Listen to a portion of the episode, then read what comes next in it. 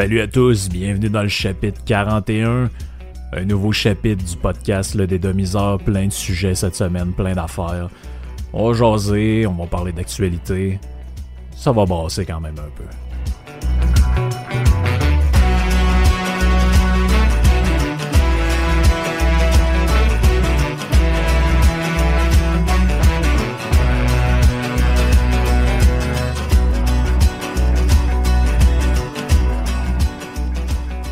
Je vais être franc avec vous autres, à chaque semaine, je cherche des sujets, je me dis qu'est-ce que je vais pouvoir trouver qui va intéresser nos auditeurs? Est-ce que je leur parle d'un livre que j'ai lu? Est-ce que je leur parle euh, d'un sujet d'actualité? Est-ce que je leur parle euh, d'un film? Est-ce que je leur parle d'un album de musique?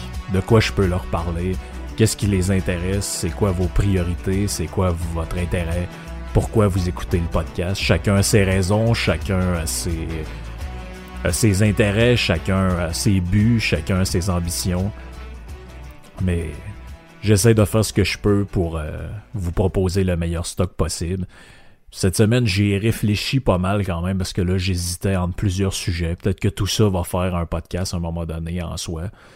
Euh, mais bien que j'essaie de jamais rester dans l'actualité, ou en tout cas quand je le fais, j'essaie de ramener ça à des, euh, des préoccupations que vous avez, à des, à des, des, des, euh, des sujets plus globaux. Hein? C'est-à-dire qu'on on, essaie de prendre des, des bouts d'actualité pour en faire euh, des réflexions. Ça, ça nous donne l'occasion de réfléchir sur ce qu'on est, sur... Euh, même moi, je vous parle, puis je, je réfléchis sur qu'est-ce que je dis, qu'est-ce que je fais. Est-ce que ce que je pense, c'est la même chose qu'il y a 3, 4, 5 ans, 10 ans, je sais pas. C'est, une réflexion qu'on est censé d'avoir à un moment donné. Puis je sais que la capacité de d'auto-réflexion, d'auto-analyse, c'est pas nécessairement donné à tout le monde. Ça peut être plus compliqué pour certaines personnes, c'est normal. Il euh, n'y a pas de gêne à ça. Il n'y a pas de... Écoutez, c'est chacun y va comme il peut. Mais euh, j'espère au moins dans ce podcast-là d'être capable de vous apporter un petit quelque chose, un petit, euh, un petit, euh, un petit coup de pied au derrière des fois qui fait que bon, ça nous aide ça nous aide à aller plus loin. Cette semaine, je veux me servir de l'exemple de Don Cherry pour réfléchir sur quelque chose d'assez particulier. Euh, bon, ben, j'en ferai pas l'histoire. La plupart des gens suivent l'actualité, mais juste pour le bien, juste pour les auditeurs qui vont écouter dans, peut-être dans des mois ou dans quelques années, ce que, ce que Don Cherry a dit, c'est que bon, c'était la journée du souvenir au Canada. Donc, ceux qui savent pas ce que c'est, c'est la journée où, ben, dans le mois avant, les gens portent le, le, coquelicot, des gens portent le coquelicot. Puis Don Cherry, qui est un commentateur de sport sur, euh, sur une chaîne de sport qui a longtemps été à CBC. on était rendu plus dans le coin de Sportsnet, que je crois appartient à Rogers maintenant.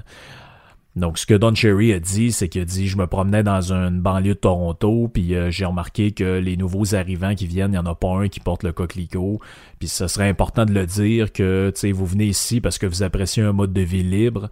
Puis ce mode de vie libre-là, ben, il y a des gens qui ont fait un sacrifice pour l'avoir. Puis s'ils l'avaient pas fait ici, on, serait probablement un genre de un genre de place un peu bizarre qui aurait peut-être été conquis par les Allemands ou les communistes ou euh, euh, la menace que vous voulez à l'époque que vous voulez. Mais bref, il y a des gens qui ont fait des, des sacrifices. Ces gens-là, c'était pas tous des militaires de carrière. Il y en a qui ont été enrôlés de force. Euh, on refera pas l'histoire, mais bref, le maire de Montréal qui appelle à la désobéissance civile, Camille Wood, finit en prison, bref. Il y a toutes sortes d'affaires qui arrivent, puis c'est ce que Don Cherry a dit. Ça lui a valu de se faire crisser à la porte de euh, son émission Coach's Corner, supposément que c'était des propos haineux envers les immigrants, en tout cas, ça stigmatisait des gens. Puis euh, ici, on a vu toute une levée de, drapeaux, puis de gens qui applaudissaient, puis de gens qui jouissaient. François Legault lui-même, notre cher premier ministre, a dit Ah bon débarras, euh, c'est pas moi qui va pleurer que ce bonhomme-là perde sa job avec ce qu'il a dit, c'est francophone. Euh, un autre qui a dit, euh, ben, tous les chroniqueurs de Québécois, du journal euh, qui est propriétaire de propriété de, PKP. ça a été un concert. Par après, ils se sont un peu réajustés parce que finalement, ils ont compris qu'un jour, peut-être, tu la liberté d'expression, c'est comme un peu un oignon. Hein. T'enlèves des couches, t'enlèves des couches, puis à un moment donné, tu te rends compte qu'au centre, il n'y a plus rien. Il n'y a pas de stade appréciable de liberté d'expression. Il y a juste un moment donné où il n'y aura plus rien, vous pourrez plus rien dire. Puis tu sais, ces gens-là en même temps se demandent comment ça se fait que la société est rendue aseptisée comme elle l'est, comment ça se fait que plus personne n'a le droit de rien dire, comment ça se fait que plus personne n'a le droit d'exprimer une opinion, ne serait-ce que simplement contraire au consensus établi. Ben ça, c'est c'est produit par une espèce de culture de victimisation. Puis si on gratte les justement, si on épluche l'oignon un peu pour savoir pourquoi dans le monde francophone ça a réagi autant que ça, c'est que Cherry, à l'époque, avait dit à un moment donné, bon, en tout cas, il y a eu toutes sortes de déclarations, mais à un moment donné, il y avait un débat sur la violence au hockey. Puis dans le temps, il ben, faut savoir qu'il y en a qui disaient que le hockey, c'est un sport violent, puis ça doit rester de même, tout ça. Puis Don Cherry en faisait partie de ces gens-là. c'est un débat qu'il y a eu. Puis lui, il disait à un moment donné, bon, ben, les, les Européens, puis les, euh, les Canadiens français au hockey, ils mettent des visières, puis les autres en mettent pas. Puis... Euh, euh, sont pas fait fort fort. Bref, c'est les commentaires qu'il y avait eu à l'époque. Il avait dit aussi d'un joueur francophone de Mané qu'il c'était un mangeur de soupe au poids. Ou je sais plus trop quoi exactement. Mais ici, tu savez qu'on a l'épiderme très sensible. Hein. Si euh, s'il y en a qui ont vraiment du temps à perdre, ou peut-être qu'il y en a qui l'ont fait, vous irez lire les livres euh, illisibles de Norman Lester, qui s'appelle Le livre noir du Canada anglais. C'est en trois tomes. Le premier tome, c'était le là, les histoires de couvertes données aux Autochtones, puis le typhus, puis des patentes de même. Mais euh, rendu dans le troisième livre, on est dans justement l'intimidation dans le sport, puis il y a toutes sortes de Christie de patentes là, qui, sont encore justement de la victimite aiguë. Puis ça, ben, cette culture de la victimisation-là, ça a été étudié. quand on étudie un peu ça, on se rend compte que finalement, ce qui a gêné les, les, commentateurs québécois, les commentateurs domiens, finalement, ils ont été. Eux autres, ce qui les a vraiment fait chier là-dedans, c'est que au bout du compte, Don Cherry, il aura fallu qu'il fasse une petite sortie contre euh, les nouveaux arrivants pour perdre sa job. Puis eux autres, ils auraient voulu qu'il la perde à cause de ce qu'il a dit sur les francophones ou ce qu'il aurait supposément dit sur les francophones. Puis ça, ben, c'est cette espèce de de communautarisme victimaire, là, cette culture de la victimisation, ça explique pourquoi les Canadiens euh, français, les Québécois, les pur ceux qu'on appelle les, francophones de souche, hein, ceux qui sont de, descendance française, qui votent, votent pour le Bloc québécois puis qui lisent le journal en français, mais ces gens-là, ils ont souvent des problèmes avec les autochtones. Je ferai pas de, on se fera pas de, de menterie. Moi, j'ai entendu toutes sortes de patentes dans ma vie euh, que je peux même pas répéter. Ça se répète même pas en avant d'un micro, même si c'est un podcast, puis on est sur Internet. Des histoires de génocide, puis de patentes, puis on aurait dû ci, puis on aurait dû ça. Il y a une haine chez les Québécois des Premières Nations, puis ça, ça se sent. Je l'ai entendu de la bouche de dizaines et de dizaines de personnes différentes. Ah, ils ont tout, ils payent pas de taxes, blablabla. Bon, ben ça, c'est ça vient de où, ça?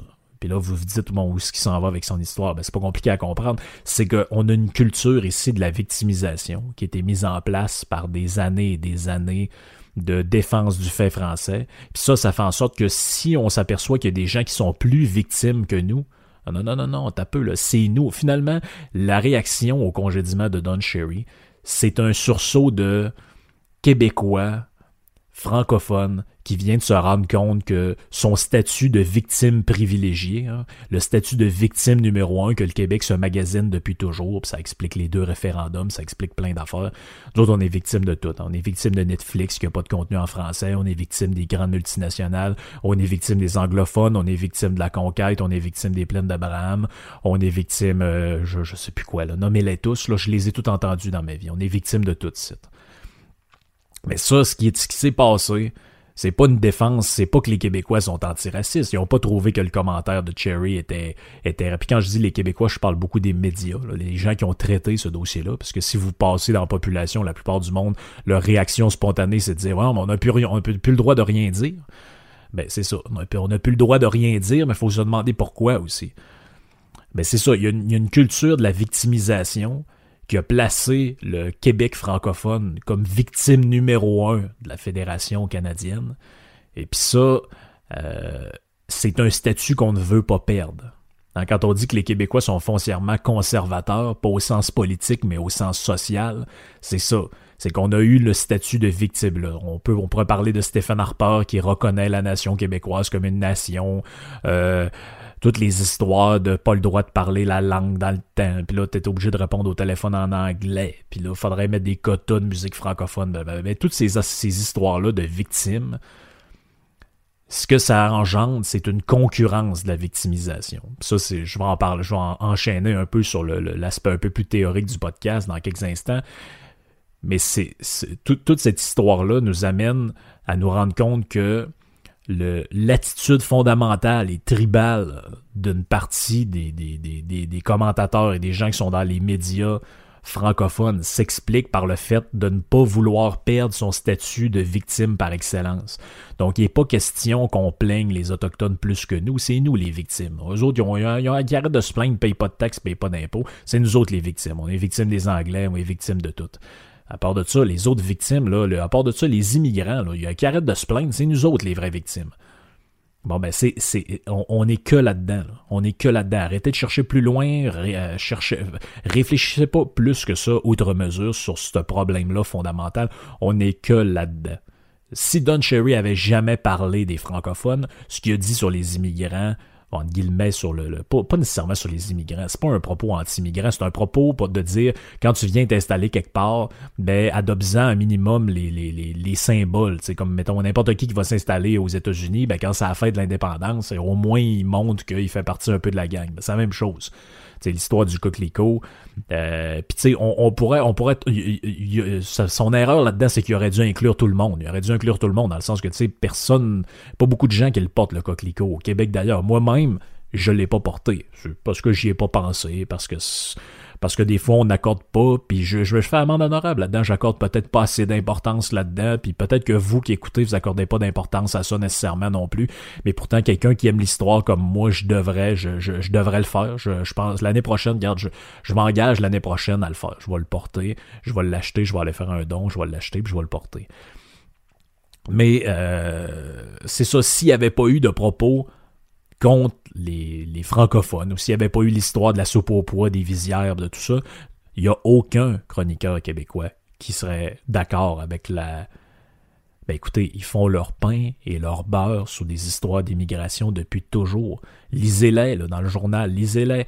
Ah oh, oui, oui, puis là, tu sais, le projet de loi 21, interdire les, signes religieux dans la fonction publique pour les gens en position d'autorité, blablabla. La commission Bouchard-Taylor, les arbres de Noël dans le temps, plus le droit de dire Noël, maintenant c'est le temps des fêtes. Écoutez, on a tout entendu ici, on est le royaume de l'intolérance. Donc je vois pas en quoi on a des leçons à donner à un monsieur d'ailleurs qui fait 4, 85 ans. Je veux dire, lui a connu l'époque de la guerre. Euh, il avait 16 ans quand c'était la Deuxième Guerre mondiale. Donc, c'est possiblement qu'il y a un de ses oncles qui est mort à la guerre, peut-être même ses parents, je ne sais pas, je connais pas son histoire. Mais euh, ce qui est sûr, c'est que cette histoire-là nous, fait prendre, euh, nous fait réaliser qu'il y a vraiment, véritablement, une culture de la victimisation.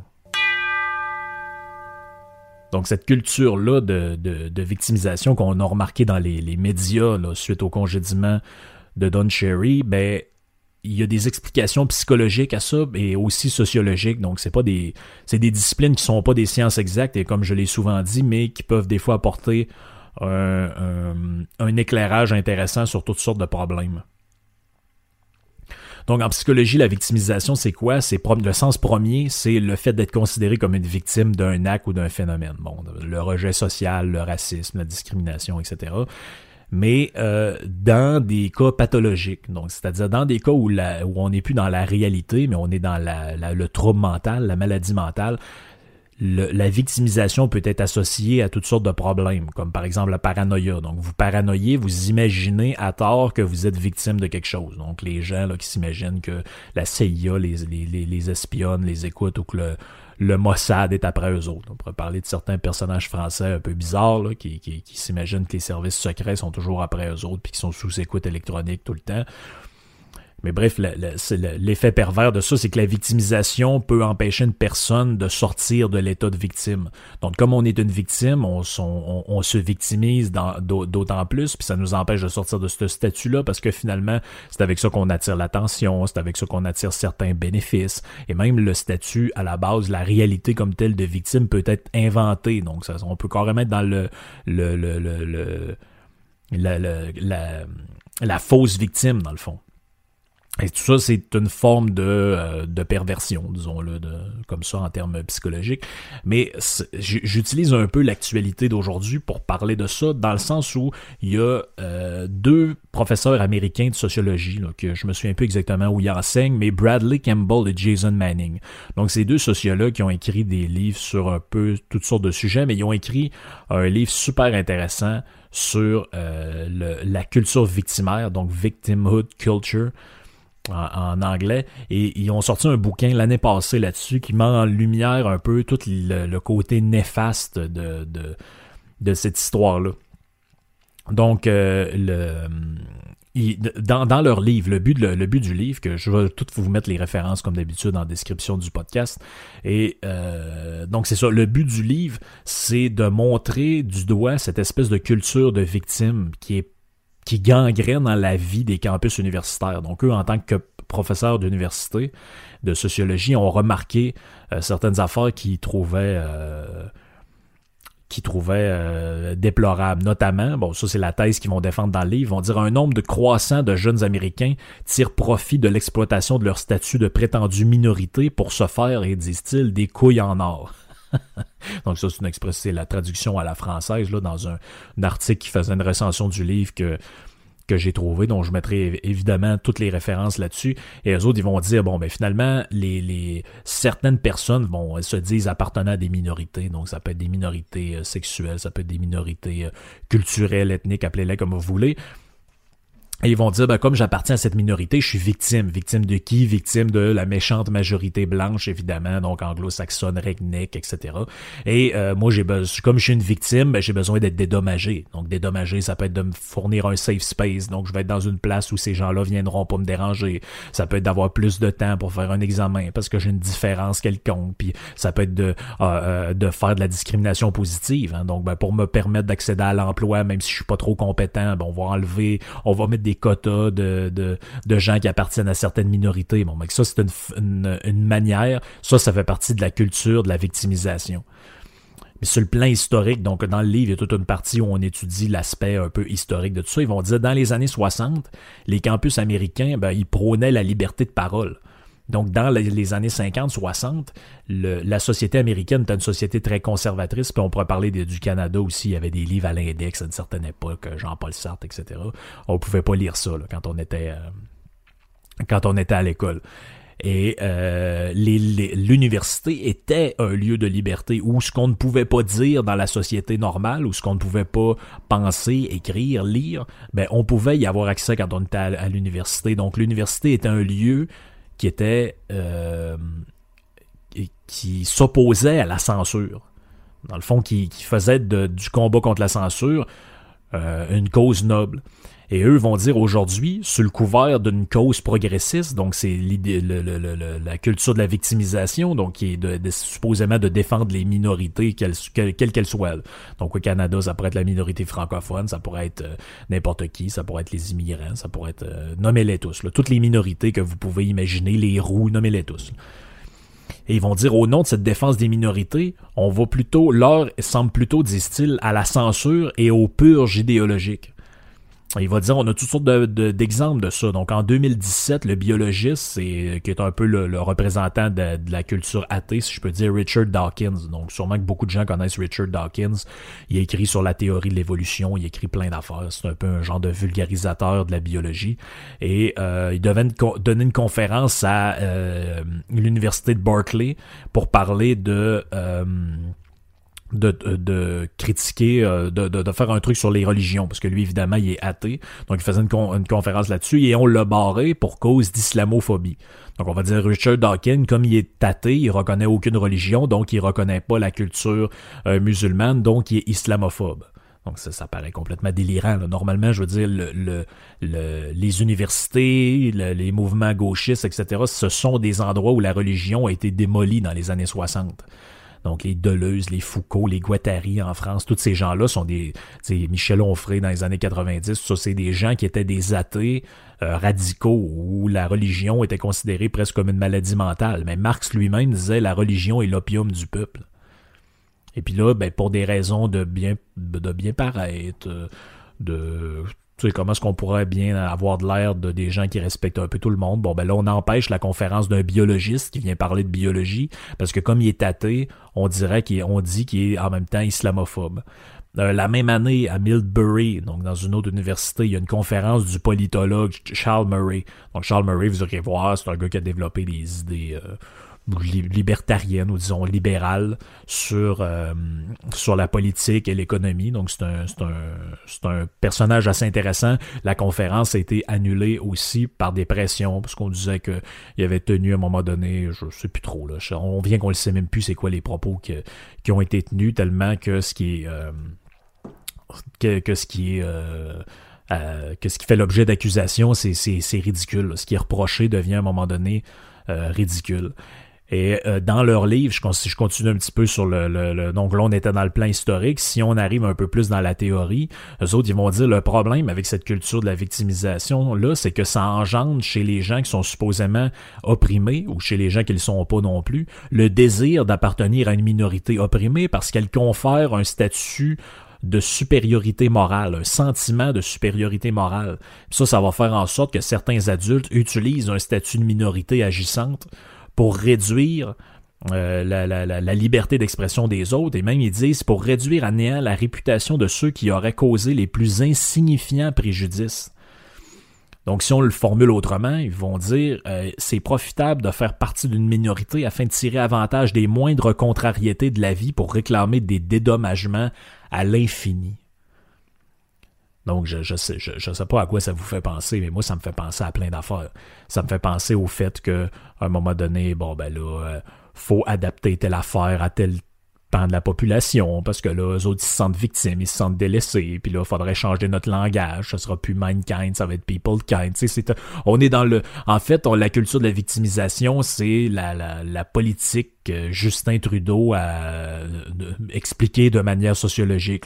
C'est-à-dire qu'il faut s'excuser de, d'exister en permanence au cas que ça brimerait quelqu'un. Donc, si vous faites une blague de gros, c'est de la grossophobie. Donc, là, les gens qui sont gros, ils ont, sont victimes de grossophobie. Si vous faites une blague sur euh, les gens qui viennent d'Afrique, bon, ben là, c'est du racisme. Si vous faites une blague sur, je sais pas moi, les musulmans, les juifs, blablabla, ben là, c'est de l'intolérance, c'est de l'islamophobie, c'est de l'antisémitisme. Si vous faites une blague sur les roues, là, c'est, je sais pas s'il y a un mot pour ça, mais c'est de l'intolérance aussi, c'est de la discrimination.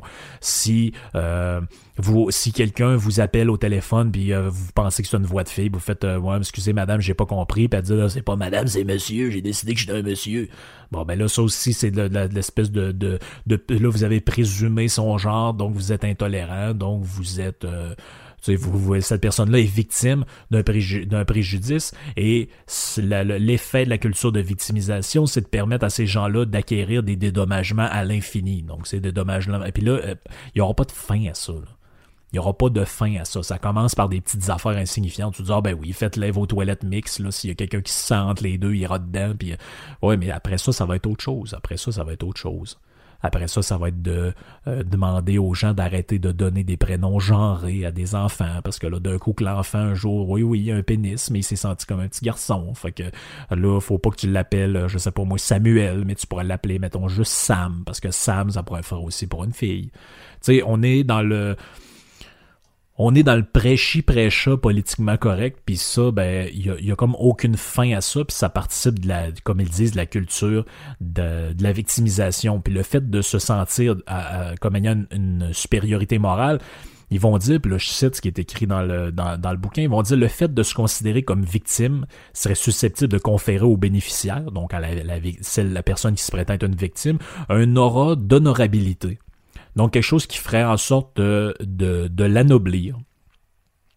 Et les auteurs du livre euh, soulignent qu'à une autre époque, bon, par exemple, si vous remontez dans le passé, ils vont dire euh, la, fierté ou la, dignité morale, etc. ce qui faisait que les gens se, démarquaient puis se, se, se valorisait euh, et, et, était hum, s'expliquait de manière différente. Ils vont dire bon ben avant mettons la fierté ça émanait de la richesse, des honneurs ou de la dignité, mais certainement pas du fait de se considérer comme une victime puis de le crier à tout va. Avant quand tu étais une victime de quelque chose, en fait tu avais plutôt tendance à le cacher, puis à essayer de montrer un côté euh, plus euh, un côté plus valeureux si je peux dire de ta personne. Bon ben oh, oh oui j'ai été victime de telle affaire mais c'est moi qui cours le plus vite. C'est moi qui est le plus euh, qui est le meilleur au combat individuel à l'épée ou whatever là. parce qu'on parle des sociétés euh, traditionnelles. Et une des thèses du livre, donc si je vous le résume pour pas que vous ayez besoin de le, lire et d'écouter toutes les conférences, mais ceux que ça intéresse, je vais mettre ça en en note euh, à la suite dans la description du podcast. Une des thèses du livre, c'est que contrairement au mouvement des droits civiques, donc le mouvement des droits civiques, c'est un mouvement qui luttait contre les véritables discriminations. Donc les véritables discriminations, c'était par exemple un noir n'a pas le droit de s'asseoir dans l'autobus en même temps que les blancs ou à la même place. Euh, on interdit l'entrée en Allemagne à des juifs dans des commerces, etc. Donc c'est des discriminations légales euh, qui sont instaurées par la loi, etc. Donc c'est des, discriminations concrètes. Donc eux autres ils vont dire contrairement au mouvement des droits civiques, la culture de la victimisation, qui est reprise par toute une intelligentsia, est basée sur le concept des micro-agressions. Donc, on, on, on dit oui, c'est vrai, c'est pas des. C'est pas comme, mettons, un noir qui se fait interdire l'accès à un autobus en 1941 aux États-Unis, mais c'est quand même une micro-agression, tu de, de, de pas appeler quelqu'un par le prénom qui veut, tu par le, le, le, genre qui, qui a décidé que lui était, même s'il a l'air d'un monsieur. Ils vont dire ça, c'est comme une agression. Et eux vont dire, ben, ce concept-là, lui, il est basé lui-même sur le concept de l'offensé perpétuel. Donc, en fait, toutes, les gens qui appartiennent pas à l'espèce de majorité, donc les gens qui sont, comme on dit dans le langage contemporain, racisés, donc c'est comme si c'est nous autres qui en avaient fait des, des minorités. Là, je veux dire, ils sont comme ça, ils sont comme ça. Mais bref, on les, euh, les gens qui sont racisés, les gens qui appartiennent à un genre euh, indéfini, euh, les gens qui appartiennent à une minorité culturelle, bon, ben comme je l'ai dit, les francophones au Canada, les autochtones au Québec, etc., la communauté, mettons, musulmane de telle ville, la communauté de telle autre, etc., etc. Vous comprenez de quoi je parle, j'ai pas besoin de donner 2000 exemples. Bon, ben ces gens-là sont des offensés perpétuels puisque victimes de la culture de la majorité. Et la culture de la majorité ou les normes de la majorité. Donc, dans une société ou dans un groupe, c'est normal. C'est comme si vous êtes dans une famille, il y a toujours des gens différents, des gens qui aiment pas la règle, des gens aussi, mais si vous êtes six dans votre famille, puis il y en a cinq sur six qui s'entendent pour un certain règlement, ben le sixième se plie au règlement. Mais ça veut pas dire qu'il faut manquer de respect au sixième, il faut le respecter dans sa différence, dans ses particularités, mais tu es obligé de suivre un certain nombre de choses. Ça s'appelle la vie en commun, ça s'appelle la vie euh, en société aussi. Et eux vont défendre l'idée que justement cette culture de l'offensé perpétuel vient d'une espèce de dégradation de la culture morale. Donc la culture morale de, de l'Occident, euh, dans une certaine époque, c'était la culture de l'honneur. Donc, par exemple, à une certaine époque, si quelqu'un vous causait préjudice, vous avez été arnaqué, vous avez été volé, euh, vos enfants ont été euh, kidnappés, vous avez été battus, whatever, nommez ce que vous voulez. Bon, ben les gens, par exemple, il y avait tendance à, à réagir en provoquant en duel. Donc on voit ça dans les vieux films ou dans les, euh, euh, les, répliques du western. Euh, ces affaires-là, il était une fois dans l'Ouest. toutes ces choses-là. Donc, quand, par exemple, vous êtes victime d'un préjudice, vous provoquez en duel l'autre personne, et puis le gagnant, ben, vous espérez gagner pour réparer le préjudice qui vous était fait, ou encore on demandait à ce qu'il y ait un sacrifice pour réparer le préjudice qui avait été commis. Ensuite, quand on arrive à un stade de, société plus basé sur les lois, on va dire qu'on est dans la culture de la dignité. Donc, culture de l'honneur, on s'en va à culture de la dignité. Donc, la culture de la dignité, c'est la loi est là pour faire respecter la dignité de tout un chacun. Donc, chaque personne a le droit à son intégrité physique, etc. Donc, la personne qui est victime dans ce cadre-là va utiliser la loi pour faire réparer un préjudice. Donc, par exemple, si vous avez été victime d'une agression, euh, quoi qu'elle soit sexuelle ou physique ou peu importe, donc le, vous allez voir la police, la police envoie ça au procureur de la couronne, le procureur de la couronne décide s'il y a un, matière à, aller devant la, la, justice et éventuellement, au bout de tout ce processus-là, il y a quelqu'un qui va aller en prison. Donc ça, ça s'appelle les auteurs appellent ça la culture de la dignité, c'est-à-dire vous êtes dans un fonctionnement, un mode de fonctionnement où euh, on utilise la loi pour faire réparer un préjudice ou pour euh, restaurer une certaine moralité.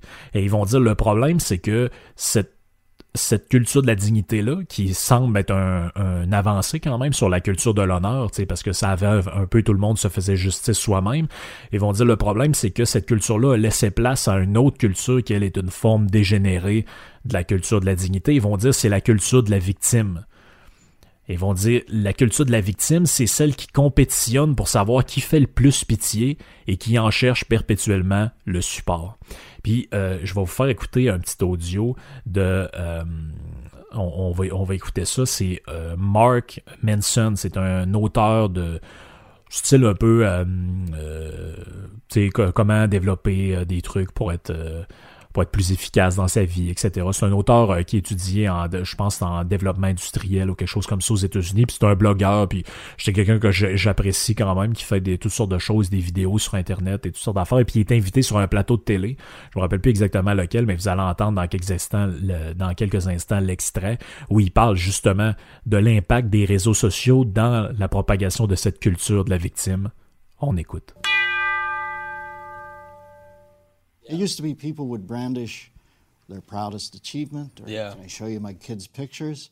You're almost with somebody for 30 seconds now when they're telling you how life has dealt them dirty in a way. It, yeah. it almost seems to be that's an odd thing to me. I don't know when that happened. It's I don't I don't either. And it's I think we can very quickly devolve into a dangerous game where we're trying to out victim the other person. See it every day. And it's um, and it's a way to get attention, especially online. Um, but it doesn't. You can't have a functional community based off of that. Of complete dysfunction. At yeah. some point, yeah. somebody's got to grab the uh, rudder and steer this thing. Yeah. Donc c'est ça, le point de Manson, c'est de dire, puis là on parle pas de Marilyn, on parle de Mark Manson, évidemment, je veux juste euh, le préciser. Donc il, il il va dire là-dedans, ben, dans ce, le court extrait qu'on a entendu, il va dire ben, l'usage des réseaux sociaux a, vraiment décuplé cette, cette euh, mentalité-là de la culture de la victime où finalement chaque personne, comme le, on a l'impression que le monde regarde l'entièreté de sa vie, euh, quand ça va pas, a tendance à s'épandre comme ça, puis à chercher un support, puis surtout à chercher à être la victime des victimes finalement sais, ah, euh, il y a deux ans, papa est décédé, blablabla, c'est dur. Euh, puis là, là, tu te fais demander, ah, ça va dessus, ah, ça. Alors qu'avant, dans, une culture plus traditionnelle, le, ces, ces choses-là étaient plutôt cachées. Puis il y a peut-être du bien, peut-être du mal là-dedans. Les gens, bon, s'expriment, peut-être qu'ils vivent moins de choses à l'intérieur, peut-être qu'ils ont euh, une vie moins